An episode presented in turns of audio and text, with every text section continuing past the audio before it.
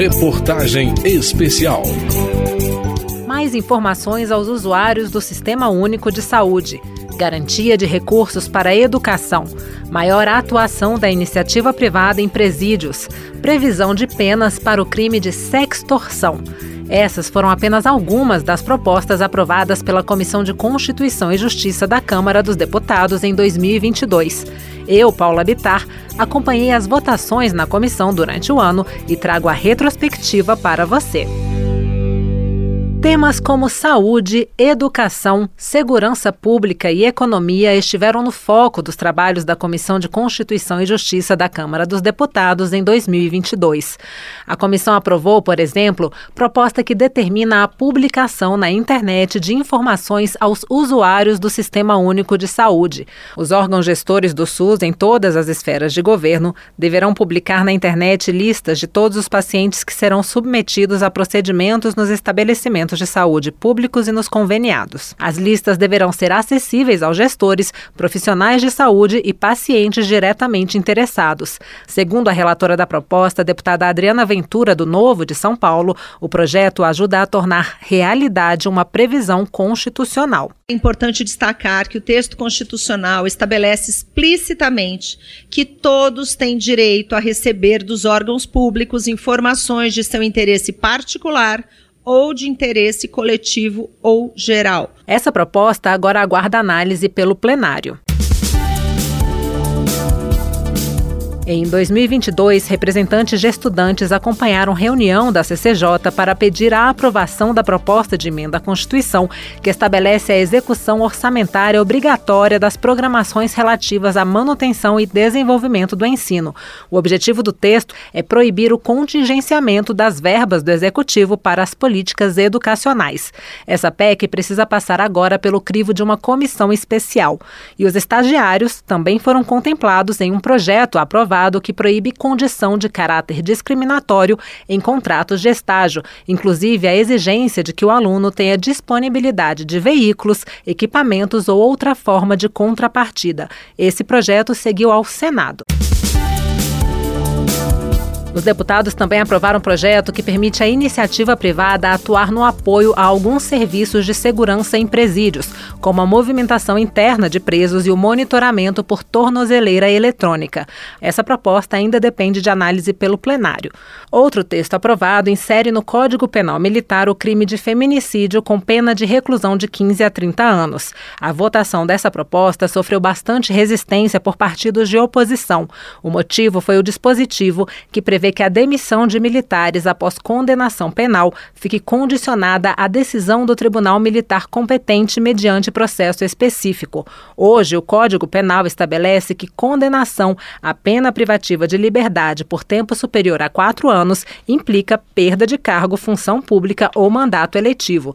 Para a deputada Fernanda Melchiona, do PSOL do Rio Grande do Sul, a proposta cria um privilégio aos militares. Nós estamos falando de pessoas que têm porte de arma, evidentemente, pela profissão posto que permanecerá com arma funcional e exercendo atividade na segurança pública, bem como representa risco à própria sociedade, uma vez que é impossível defender que uma pessoa condenada por violência doméstica irá atuar com a devida isenção quando atender uma ocorrência de violência doméstica envolvendo a outras pessoas. O relator na CCJ, deputado subtenente Gonzaga, do PSD de Minas Gerais, por outro lado, apontou possíveis consequências da perda de cargo dos militares. Nós temos uma consequência que eu acredito nem as mulheres querem, que é a perda da renda. Se eu imponho uma demissão, eu estou impondo a perda da capacidade de alimentar o filho e se a esposa for dependente financeiramente, a própria esposa. O projeto poderá seguir para o Senado, mas foi apresentado um recurso para que ele seja analisado antes pelo plenário.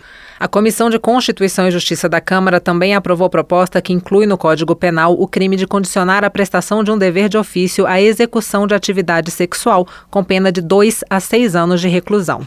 A autora da proposta, a deputada Tabata Amaral, do PSB de São Paulo, explica que a conduta tipificada é conhecida na língua inglesa como sextortion sextorção em português, e que o crime junta elementos de corrupção e de abuso sexual. A Transparência Internacional nos trouxe que no Brasil, de cada cinco pessoas, uma já foi vítima de corrupção sexual ou conhece alguém que já passou por essa situação, ou seja, que para ter acesso a um serviço público foi pedir dessa pessoa algum tipo de extorsão sexual. A relatora, a deputada Maria do Rosário, do PT do Rio Grande do Sul, citou algumas formas que a corrupção sexual pode assumir, como, por exemplo, policiais ou professores solicitando sexo em troca de não deter uma pessoa ou dar-lhe uma boa nota, um juiz que condiciona uma decisão favorável ao fornecimento de um ato sexual, um agente de compras públicas oferecendo um contrato em troca de sexo, entre outras condutas.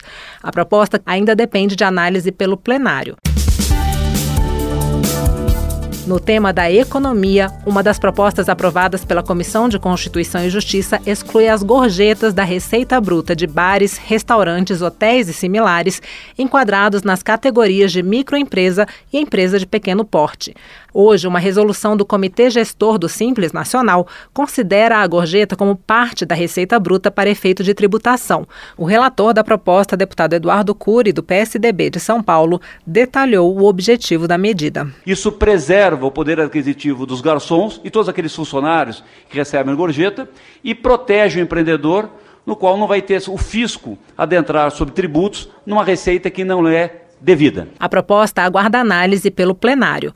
A Comissão de Constituição e Justiça aprovou ainda projeto que regulamenta os bioinsumos no Brasil.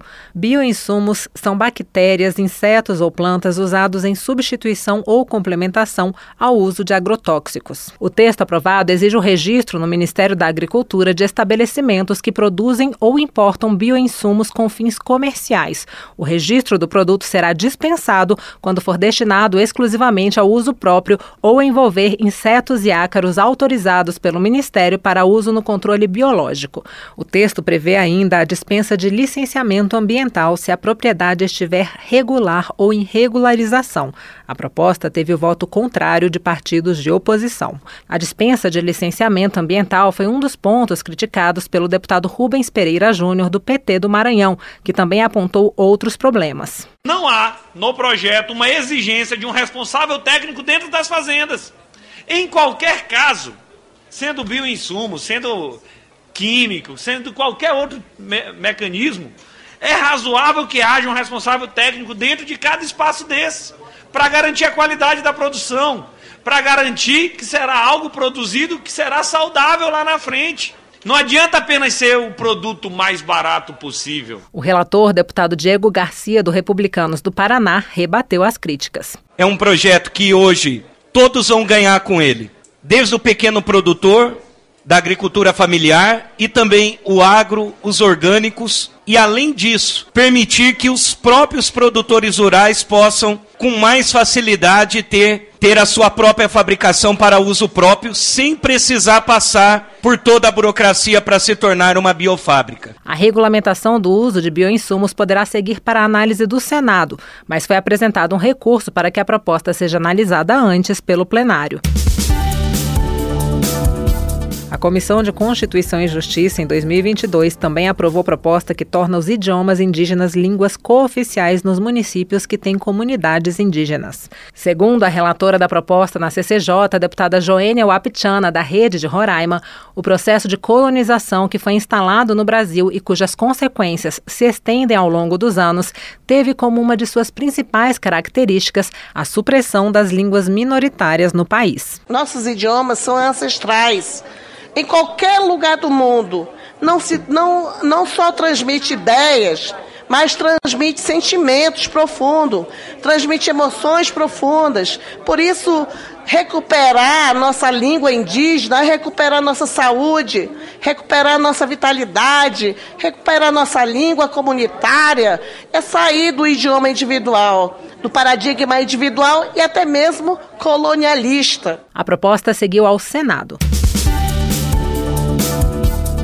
A Comissão de Constituição e Justiça aprovou em 2022 proposta que proíbe técnicas de construção que afastem pessoas em situação de rua, entre outros segmentos, dos espaços públicos.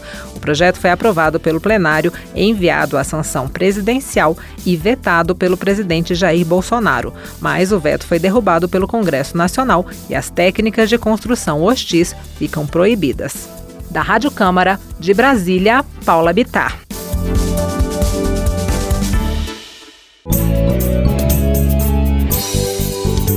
Amanhã, saiba como foi a votação do orçamento para o ano que vem com a repórter Silvia Munhato. O capítulo de hoje da reportagem especial teve reportagem de Paula Bitar, edição de Ana Raquel Macedo e trabalhos técnicos de Milton dos Santos.